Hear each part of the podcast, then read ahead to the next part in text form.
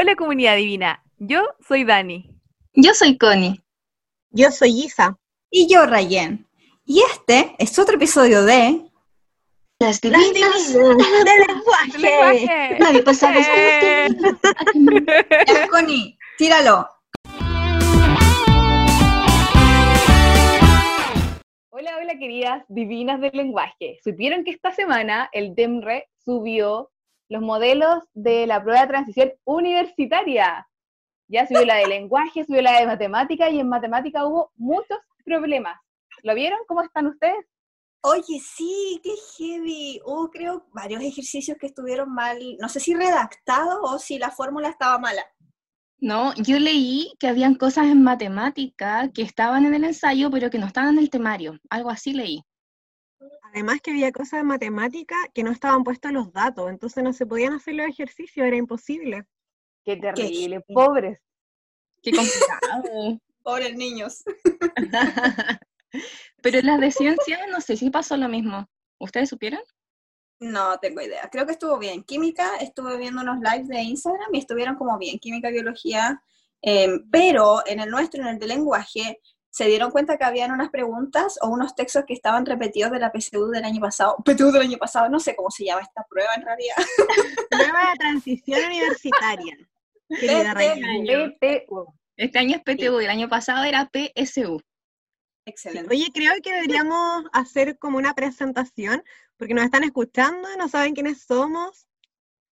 ¿Verdad? Yo soy eh, la profe online. Revela tu identidad, por favor. Revela tu identidad al público. ¿Qué dijiste? Revela tu identidad. Oh, me Di tu Rayen. verdadera identidad. Rayen. Profe, Rayencita la bonita.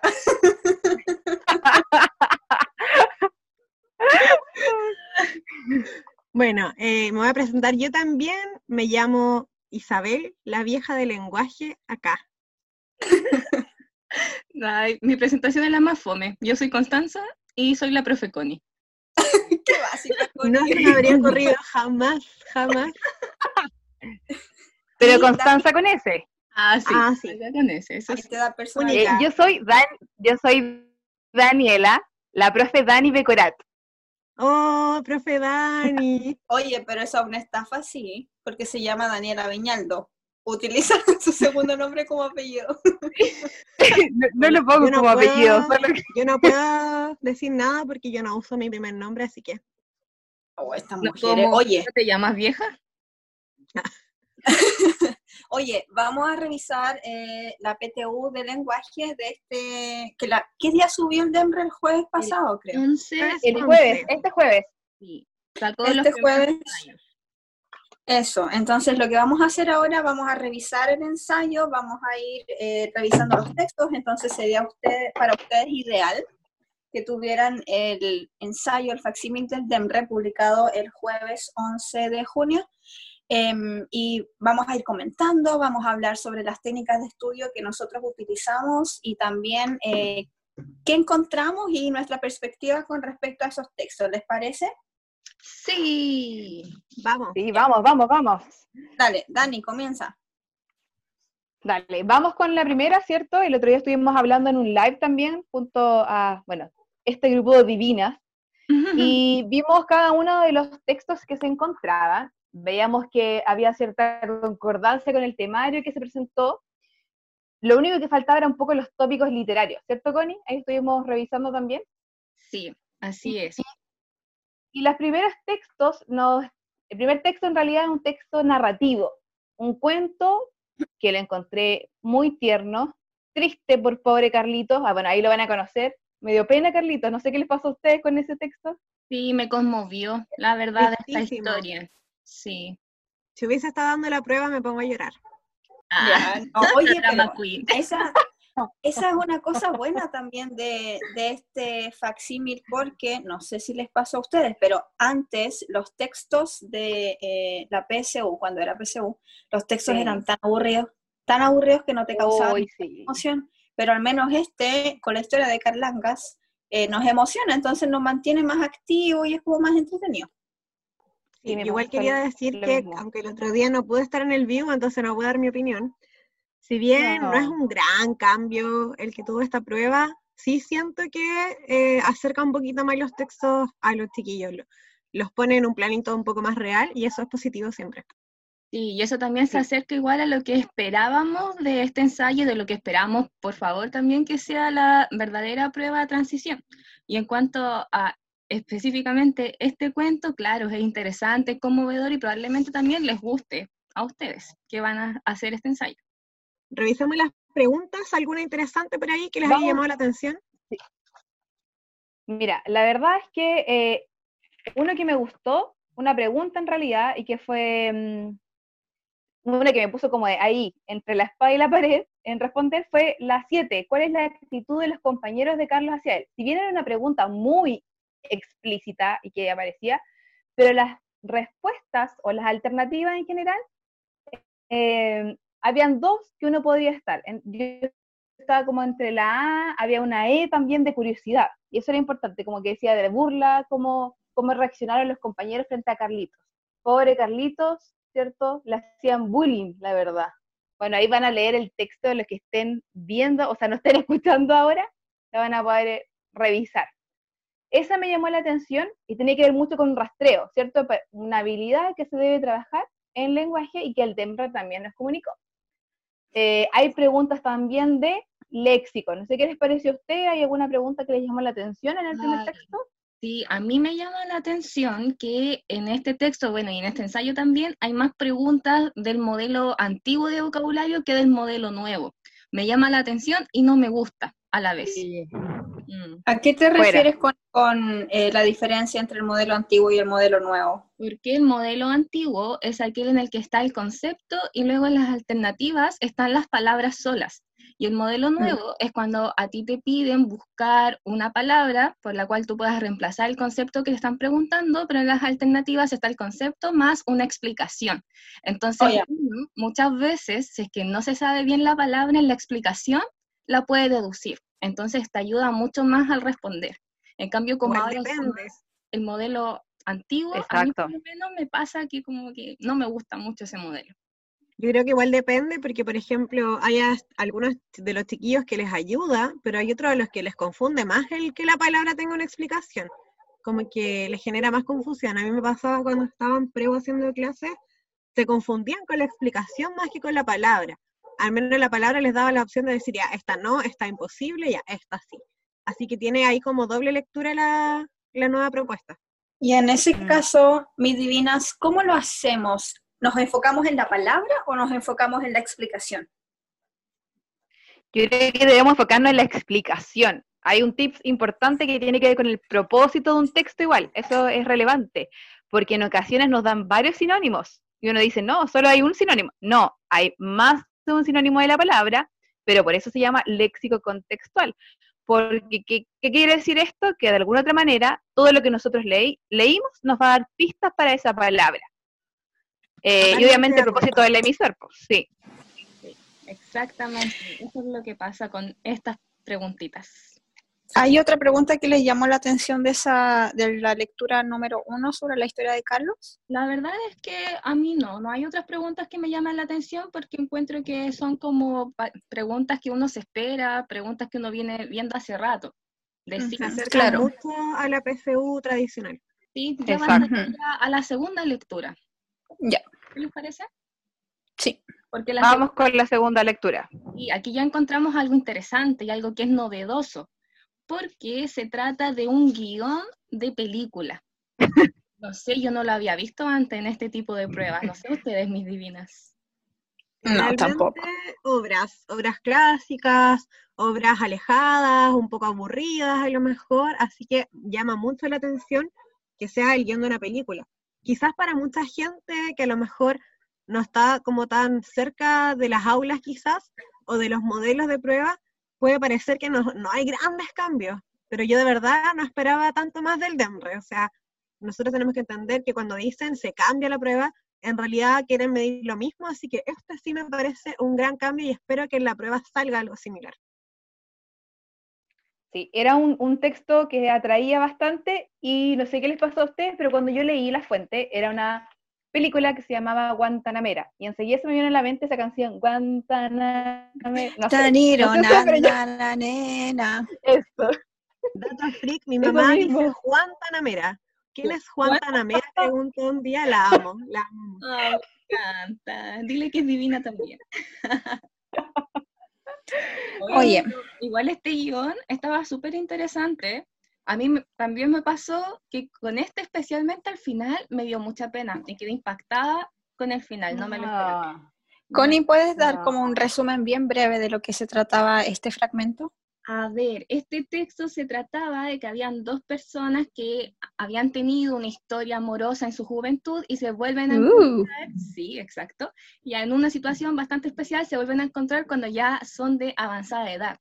Y comienzan por ahí a recordar, por ahí hay como una Mm. discusión, porque uno se acuerda de una situación específica de una manera, la otra persona de otra, por ahí avanza la conversación y él de hecho dice que ahora sí esto va a funcionar y que van a poder estar por siempre y luego ocurre algo. No, digas, no hagas spoiler, no hagas spoiler. Sí, pero me dio mucha pena.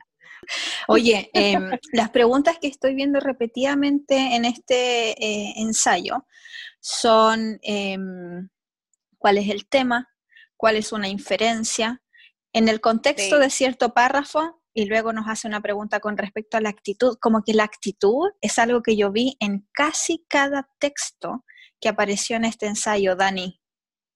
Sí, totalmente. De hecho, yo pensaba que es parte de nuestro temario. El temario de literatura, específicamente en narrativa y en dramática, nos dice que van a preguntar las acciones de los personajes, cómo es la actitud también con respecto a su entorno, la relación entre ellos, y se pregunta acá, ¿cuál de los siguientes personajes fragmentos es calificado como chismoso? Esa, esa pregunta sí que era literal, o sea, había que rastrear, nada más. Eh, o cómo se imaginaban también Cándido y Georgina, que es la 11, cuando escuchan la canción Yo soy como el cisne. Qué lindo, me gustó esa, esa pregunta eh, y tiene mucha relación con el texto, no tiene que volver hacia atrás y con todo lo que está ocurriendo, como decía Connie, ¿cierto? La Connie nos contaba un poco esta historia de amor, que termina diferente, vamos a decir. En el fondo, no igual creo que es importante cómo involucran estas preguntas al lector, que en el fondo son los estudiantes, ¿cierto? Porque al ponerte en esa, en esa perspectiva, tú tienes que involucrarte con el texto y haberlo comprendido, haberlo hecho parte de ti para poder responder.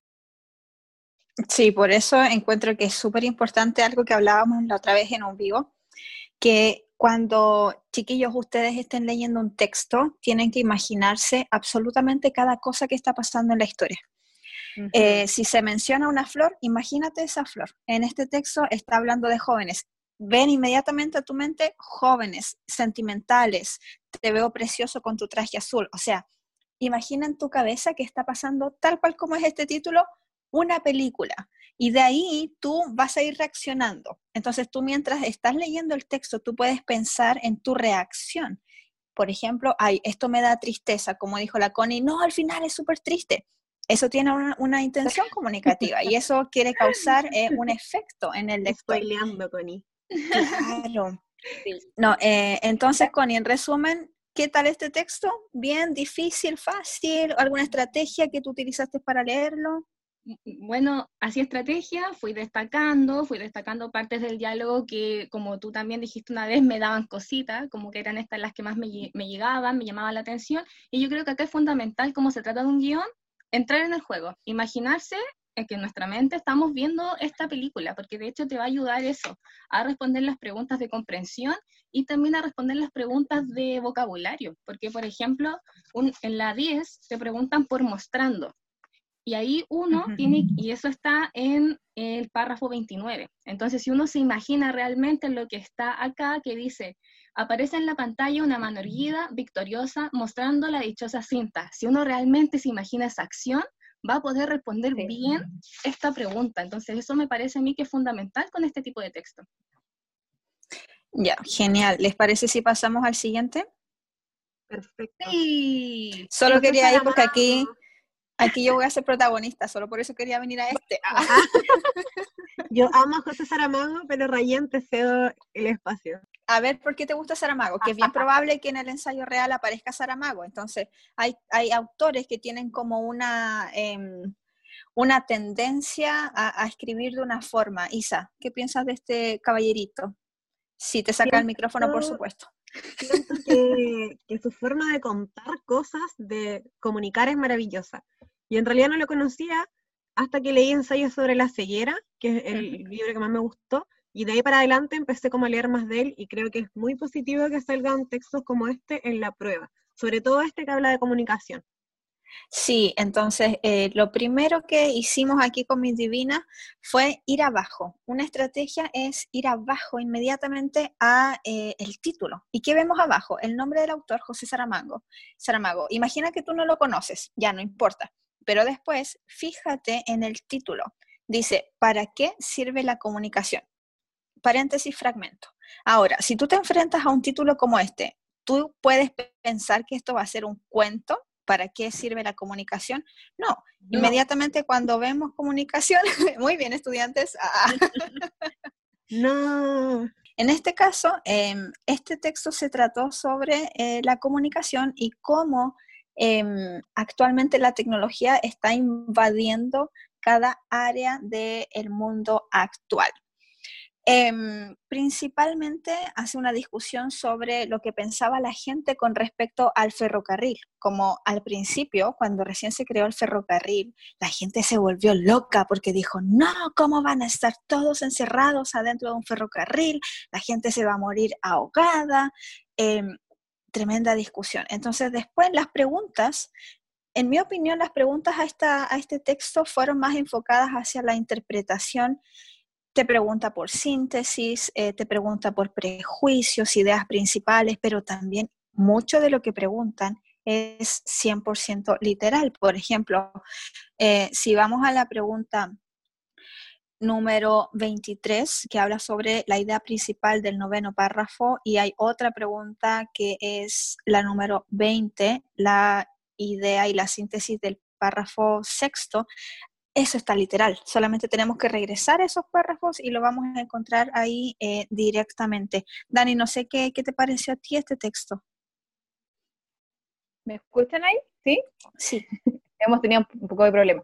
Me parece interesante, como decía Isa, porque tiene que ver con un texto de, mm, bueno, alguien conocido para nosotras, pero obviamente quizás para los estudiantes no, pero es muy atingente, o sea, todo lo que estamos viviendo en la comunicación capta enseguida mi atención eh, y con respecto también al zapping, habla de la pérdida también de nosotros con respecto a la comunicación. O sea, todo lo que estamos hablando, viviendo ahora con las, no sé, con los medios online, con las clases, con el no poder vernos, también eh, dificulta mucho el, hecho de poder eh, abrazarnos y quizás expresar nuestras emociones. Y este fragmento lo explicita, pero de verdad que es para ahora. La explicita muy, muy, muy, muy bien. Así que me encantó.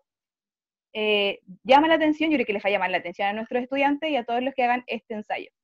No sé qué piensan las demás chicas. Yo creo que también llama la atención cómo Saramago deja muy al libre albedrío. O sea, él explica lo que piensa, pero también permite que quien lo lee piense lo que quiera respecto de lo que está diciendo. O sea, no te dice es malo, es bueno. Te dice el Internet no es malo ni bueno, depende del uso tú juzgas de acuerdo a lo que tú vives. Y el nivel de este texto de lectura es fácil, en comparación al próximo que a mi amiga divina Connie le encantó. Connie, ¿cómo se llama este texto? dice, me encantó, se refiere a que lo odié, francamente. se llama el Ya está ahí, que a diferencia del anterior es un textito breve, ni siquiera alcanza a ser una plana, entonces uno dice, ay, bien, un texto fácil un texto que no me va a costar. Pero no, no, no, no fue así. Isa. Las divinas personas que estaban en el live decían texto corto en PTU o PSU es peligro. Texto literario corto es peligro. Sí, como me dijo una alumna en una clase, me dijo, profe, es que el DEMRE es malulo. o sea que podríamos decir que este es un texto malulo, un texto malulo, porque él ya está ahí o sea, tiene uno, dos, tres, cuatro, cinco, seis párrafos, seis párrafos, se ve ahí su cosita pequeña, no pasa nada, aquí, todo fenomenal y después sorpresa, yo no entendí nada. Les pregunté a mis amigas divinas como Connie y ¿no? Y aparte, que te quería complementar que si uno va acá a las preguntas, se encuentra que acá las alternativas son solamente cuatro. Entonces uno dice, ya, texto corto, menos alternativas, nos vamos por acá, puntaje nacional. Pero no, también ahí nos dimos cuenta que era un indicador del cual no nos podemos fiar porque efectivamente es un texto que nos generó bastantes dificultades en su comprensión. Isa, ¿qué opinas tú? Que me recordé de un texto cuando di la PSU yo, que hablaba de un rey que había soñado que mataba a un ciervo y finalmente era como un, texto de este tipo, que tú terminabas el texto sin saber si era realidad o sueño lo que había pasado. No te daba ninguna señal y era imposible de descifrar y era así también, texto corto, engañosísimo. Y creo que ese tipo de textos los ponen precisamente para evaluar como eh, la comprensión lectora, pero también para confundir un poco. Eso es lo que tiene el lenguaje y el DENRA siempre lo hace, siempre lo ha hecho así.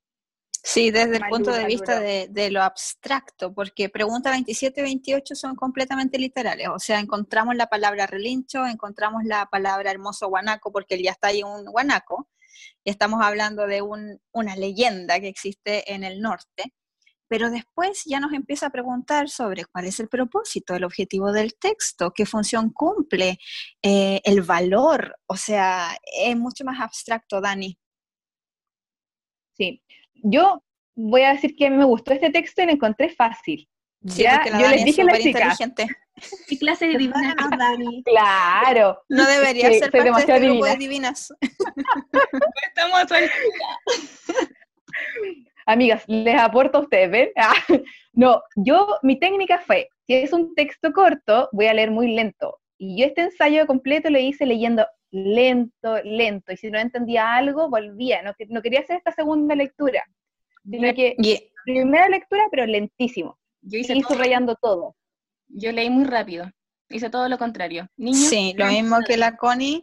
Leí muy rápido y cuando ya terminé el último párrafo dije, concha la lora, no entendí ni una cuestión, así que lo leí de nuevo, dije, puta que soy mala profesora, lo leí de nuevo. bueno, yo me tomé de una técnica de estudio que me enseñó la profe online, que dice que en la primera lectura se retiene el 80% de la información. Así que por eso, al igual que la Dani, lo leí lento.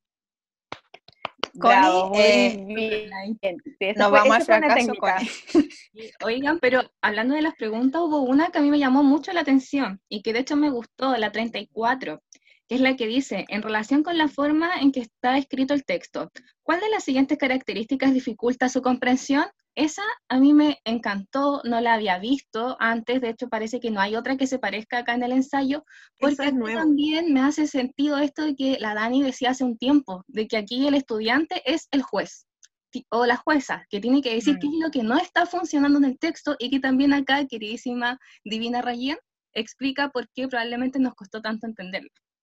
Sí, aparte que eh, esa pregunta sobre las características que dificultan la comprensión las respuestas aparecen como el uso de mayúsculas, eh, palabras en varios idiomas, el uso de la puntuación, los cambios en tiempos verbales.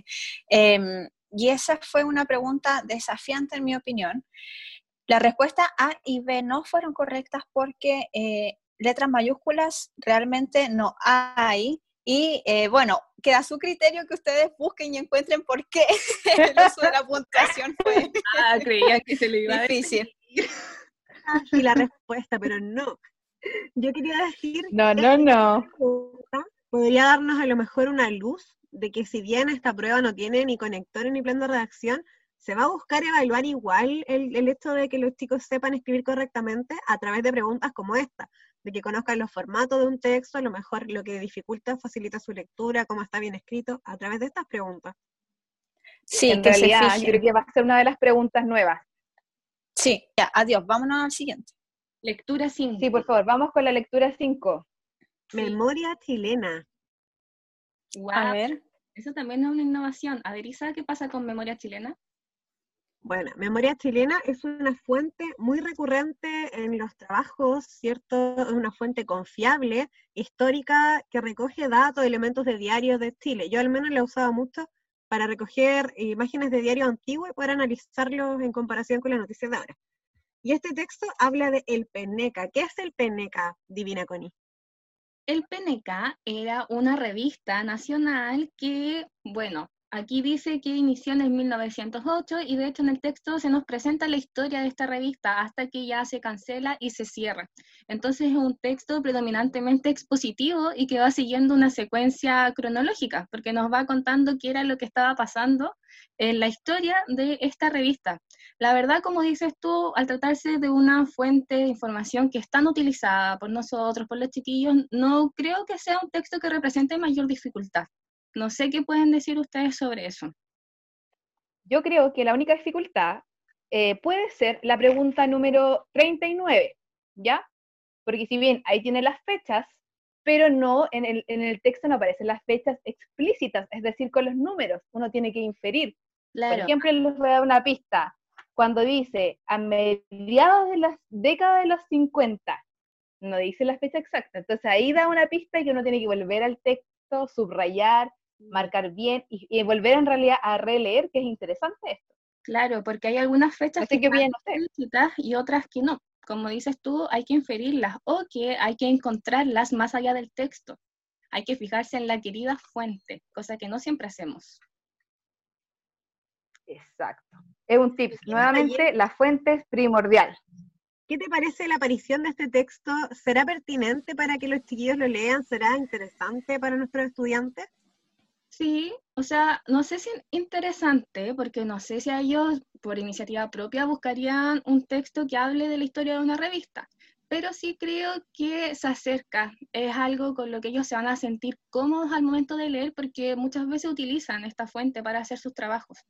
y también algo que eh, se vuelve a repetir como un patrón en esta lectura, como otras, es que mitad de las preguntas son literales y la mitad de las otras son de inferencias. Em, este fue un texto que no fue muy complicado, en mi opinión, yo diría a nivel de dificultad medio, la verdad. Em, y lo innovador está, como decía mi divina Dani, en la pregunta 39, porque estamos viendo esta tabla con números y ahí tenemos que hacer un análisis más eh, inferencial. Pase. Sí, eso es verdad. Vamos, ¿les gusta a ustedes la cueca?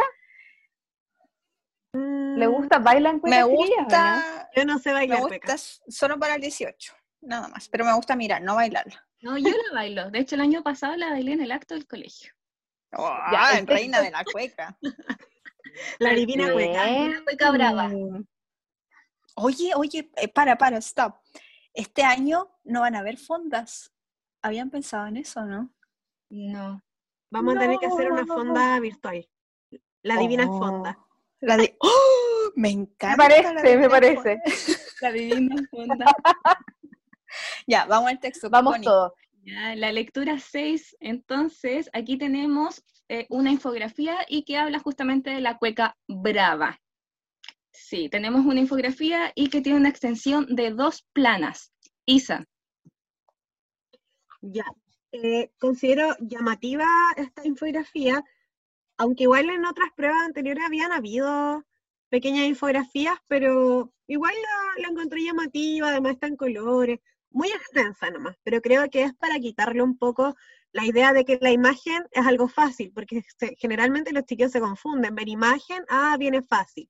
Entonces esto como que viene a decir, no mi ciela, no es fácil. No sé qué dices, Dani. No mi niña. Oye, lo interesante de este texto es que es un poco em, como que esconde una cartita debajo de la manga, porque uno va a la página 28, ve lectura 6, cueca brava, maravilloso, se pone a leer. Después vas a la siguiente página 29 pensando que te vas a encontrar con las preguntas, mi amor, sorpresa, divina sorpresa, segunda parte del afiche. Entonces, recomendación, cuando estamos viendo un eh, texto visual multimodal como este, de la cueca brava, mira la primera paja, página, lee la siguiente página. y luego, cállense, no me interrumpan. Perdón. Y luego continúen hasta llegar a las preguntas. Ya, adiós. Además, sí podemos saber siempre la extensión de un texto. Es súper importante lo que dijo la divina Rayen, porque generalmente nos confiamos o decimos, ah, a lo mejor esto va a ser larguísimo y es más corto de lo que pensamos. Así que muy buen dato. Sí, y acá tenemos nuevamente este fenómeno de las preguntas con cuatro alternativas. Y pasa también algo similar a lo que ocurrió con el cuento del Ya está, y que acá uno cree que las preguntas van a ser súper fáciles, van a estar regaladas también por este efecto que genera en nosotros el tema de la imagen, pero vemos que no, y que las preguntas se mueven en los tres niveles de comprensión lectora, pero fundamentalmente en el de relacionar, interpretar. O sea que tu lector vas a tener que inferir, vas a tener que otorgarle un sentido a lo que estás leyendo, y eso siempre va a ser desafiante. Concuerdo totalmente. Y creo también nuevamente no confiarse, la clave. Dani. Sí, que nuevamente se, se, tocan acá el tema del propósito, que es interesante.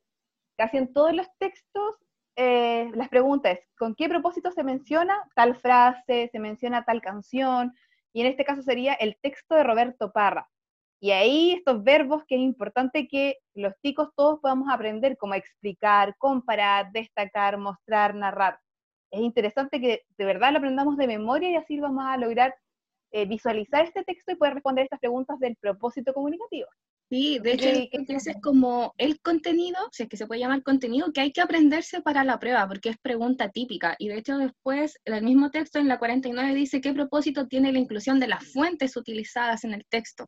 Entonces, son, es una pregunta que se va a repetir, entonces hay que aprendérsela porque te vas a la segura, si te la sabes. Pasemos al siguiente texto, a la Nuevamente las fuentes acá.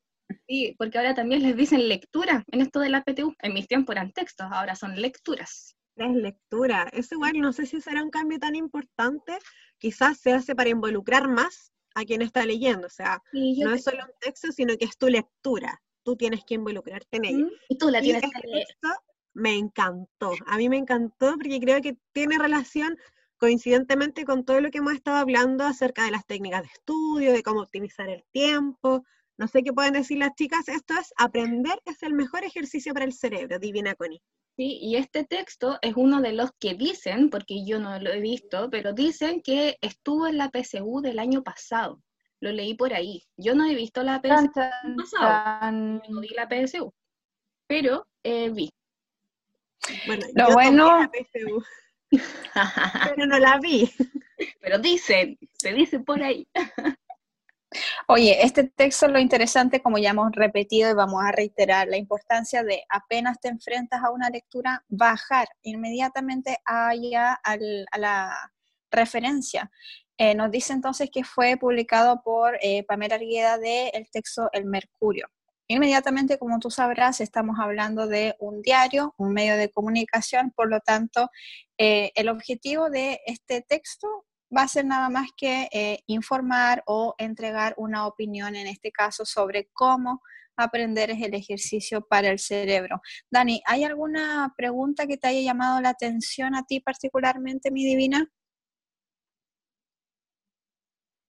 Querida Rayen, sí, me llama mucho la atención el tema de las ideas principal. Bueno, es algo que es, recurrente en las pruebas de transición universitaria y en las anteriores también, el tema, la idea principal, que es importante que vayamos subrayando al lado, quizás como anotando nuestros conceptos, con nuestras palabras lo que vamos comprendiendo de lo que ya leemos.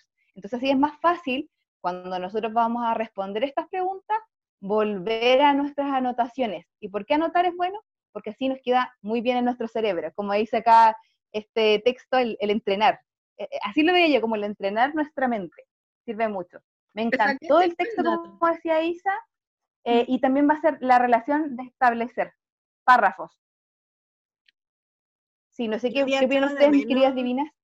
Había estado de menos esas preguntas en, en los otros textos, de relación entre párrafos, porque al menos en las PSU salía muchísimo qué relación existe entre el párrafo 1 y el párrafo 5. Eso era algo que siempre salía y acá creo que sale solo una o dos veces nomás. Es poquito. Sí, y sale mucho, mucho el tema de la síntesis, como decía la Dani. Por eso se sacó un muy buen dato, como es pregunta fija de todos los textos, entonces tú vas a leer y vas a estar subrayando, vas a estar anotando en todos los párrafos porque te lo van a preguntar y te va a servir y te vas a la segura sí. también. Y, el propósito comunicativo, eso yo encuentro que es una pregunta que siempre es regalada, porque el propósito comunicativo lo vas a encontrar de acuerdo al tipo de texto. O sea, estamos diciendo aquí que tenemos eh, un, un, artículo que apareció en el Mercurio. y eh, te dice qué, cuál es el propósito. Estamos informando, estamos aclarando, exponiendo, así que em, la, la, clave va a estar ahí en la explicación al lado del verbo que estamos utilizando en la pregunta 57. Mi divinas, vamos a la lectura 8, ya la, última. Ocho textos entonces eh, tuvimos aquí en este primer facsímil. Uh, y acá tenemos nuevamente un texto literario, ¿verdad, Isa? La amada no enumerada se llama este texto. A mí también me gustó, aunque me confundió a ratos. La primera vez que lo leí no alcancé a retener el 80% de la información que la divina Rayén me prometió en el vivo. Así que tuve que volver a leer otra vez. Pero eh, nos habla de un tipo que se enamora de una mujer a la que solo ve caminar. La ve pasar, ¿cierto? y se llama la amada no enumerada porque él era el encargado de contar cuántas personas pasan por un puente todos los días. Pero a ella no la cuenta porque en el fondo no quiere que nadie haga con ella nada, ni siquiera imaginar una proyección con la existencia de ella. ¿De los tóxicos? ¿O no de los tóxicos? Un, un poco de los tóxicos diríamos nosotras, de los románticos dirían las personas más antiguas. No sé qué piensan ustedes. Yo creo que de los tóxicos. Yo pensé, yo pensé que era un papá. Yo pensé que era un papá y su hija. Fue terrible porque en un momento hablaba como de una niña. Entonces yo dije, papá está separada de su hija, pobrecito, hasta que terminé el texto y recién comprendí lo que quería decir. No sé qué les pasó a ustedes.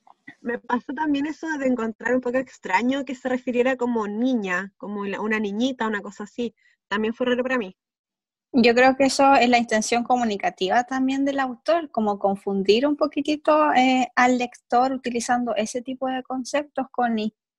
Sí, y de hecho eso igual va con el tema también del efecto de lo literario, de sorprender, de utilizar otros recursos y no de darte todo en bandeja porque si no, fome aburrido. También es una forma de infantilizar un poco a la, a la amada, o sea, en el fondo él la imagina como inocente, ingenua y no deja que nadie haga nada con ella porque está solo en la mente de él. En el fondo, esa es la finalidad. la, sociedad máxima, oye. Sí, pues niña. Totalmente. De los tóxicos, totalmente. A mí, las preguntas? Yo encontré muy tedioso este texto por si acaso, ¿ah? a mí no me gustó. Lo mm. encontré denso, fome, como que en un momento era como, mm, faltaba ese, ese, no sé, sentimiento que me diera este texto. Lo encontré tedioso. Esa fue porque el último que leí. Eso te iba a preguntar, ¿será porque era el último o, es porque fome simplemente? Yo creo que, es que igual puede ser el último. Como yo hice el. Pero también si tú lo miras así como visualmente, tiene casi dos páginas todos los párrafos están requete contrapegados, no hay espacio entre párrafos, eh, no tiene forma, sí, eh, eh, por eso es aburrido, Dani, vuelvo a ti. Sí, tienes razón. Sí, me, parece, me, pareció muy agotador, de hecho, en un momento me acordé de los tips de mi querida Divina Rayen, estuve leyendo los primeros párrafos, descansé y dije, no, esto me, no me gusta, estoy como bloqueada, no entiendo lo que está pasando, respiré, dejé pasar unos minutos y luego seguí pero puede ser eso mismo, el tema de la estructura, que, no, que es como mucha información. entiende bien qué son los personajes.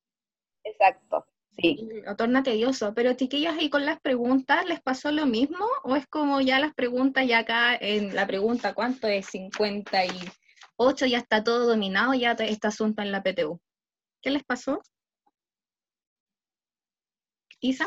por ejemplo, tuve un error en, una de estas respuestas, no voy a decir cuál es, pero sí fue confuso para mí la pregunta que dice, de acuerdo al quinto párrafo, ¿por qué el narrador decide no contar a su amada entre los transeúntes?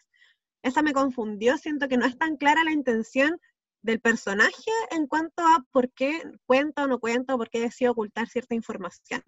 A veces creía que lo hacía porque simplemente le divertía confundir a los jefes, pero no, no me quedaba tan claro y lo tuve que releer para poder entender. Em, una, una, cosita que me gustaría decir es que, como decía mi divina Dani, esta prueba no va a tomar mucho tiempo y son pocos textos, o sea, estamos hablando de ocho lecturas. Eh, mi amiga Dani le tomó creo que una hora treinta, una hora cuarenta, así que tiene tiempo pleno para poder regresar a los textos, así que hay una recomendación sería descanso, tomar un respiro, aléjate un momento, toma agua y después ya puedes comenzar con, con la pruebita. Amiga Divina Connie, ¿te parece si vamos a la siguiente sección? Ya, porque ya terminamos de revisar este ensayo, así que nos vamos a esta pequeña sección en la que te vamos a dar algunas estrategias, algunas recomendaciones para preparar esta prueba. Llamamos a esta sección, Isa. ¿Cómo se llama? Estudiando con las divinas. Uh. me encanta. a mí también me encanta. Eh, Divino puntaje van a tener si siguen estos tips. Eso, todo aquí se llama divino, así que ustedes eh, tienen que, todo va a ser absolutamente divino. Eh, una estrategia que utilicé mientras estaba leyendo los textos fue, repito, bajar primero al título, eh, identificar de qué estamos hablando. Esto es un cuento, esto es un artículo. Y eh, después de leer el título, comenzaba a leer, pero también antes es una buena idea mirar las preguntas para saber qué necesitamos, en qué necesitamos enfocarnos, en tema, en intención, en actitud o en qué. Divina Isa. Una cosa que me parece importantísima, que el otro día la escuché también en un live que estaba viendo acerca de la prueba, es el hecho de relajarse un poco antes de ir a darla. Más que un tip de estudio, esto es como una mentalización progresiva que tenemos que hacer. O sea, tenemos que pensar que esta es una prueba para entrar a la universidad y que probablemente en la universidad nos vamos a encontrar con desafíos más grandes que nos van a estresar mucho también. Entonces esto es una prueba para la, que nos prepara, para la cual nos preparamos todo un año. Tenemos que ir claros, conscientes de que vamos a poder rendirla bien. Entonces no sobreexigirse tanto, también no escuchar tanto que te digan, te tiene que ir bien, escúchate a ti, escúchate a ti, es importante. Sí, y lo otro importante que muchas veces se deja de lado es que ya hay que leer el texto, hay que comprenderlo, obvio hay que estar subrayando, pero también hay que entender y leer muy bien las preguntas, y eso muchas veces se deja de lado porque la pregunta también hay que aprender a leerla, la pregunta te está pidiendo que hagas algo, entonces tienes que identificar qué es ese algo. Te está pidiendo que sintetices, te está pidiendo que identifiques algún elemento, te está pidiendo ser juez, entonces en la medida que tú puedes identificar eso, vas a poder responder de mejor manera y también optimizar tu tiempo. Y ahí, amiga divina, lo que pueden hacer cuando estén mirando las preguntas, pueden poner un, en un círculo la palabra más importante de la pregunta. Y ahí pasar después eh, para tener como una idea más o menos de lo que necesitan buscar. Divina Dani. Sí, igual quería agregar que los que están haciendo el ensayo lo hagan a conciencia, porque me escribieron varias personas, estudiantes, eh, diciendo cuántas malas, 16 malas, 20 malas, pero les pregunto el tiempo y se demoraron una hora, una hora diez. Es muy poco tiempo para eh, este ensayo. Si nos dan dos horas y media tómate estas dos horas y media.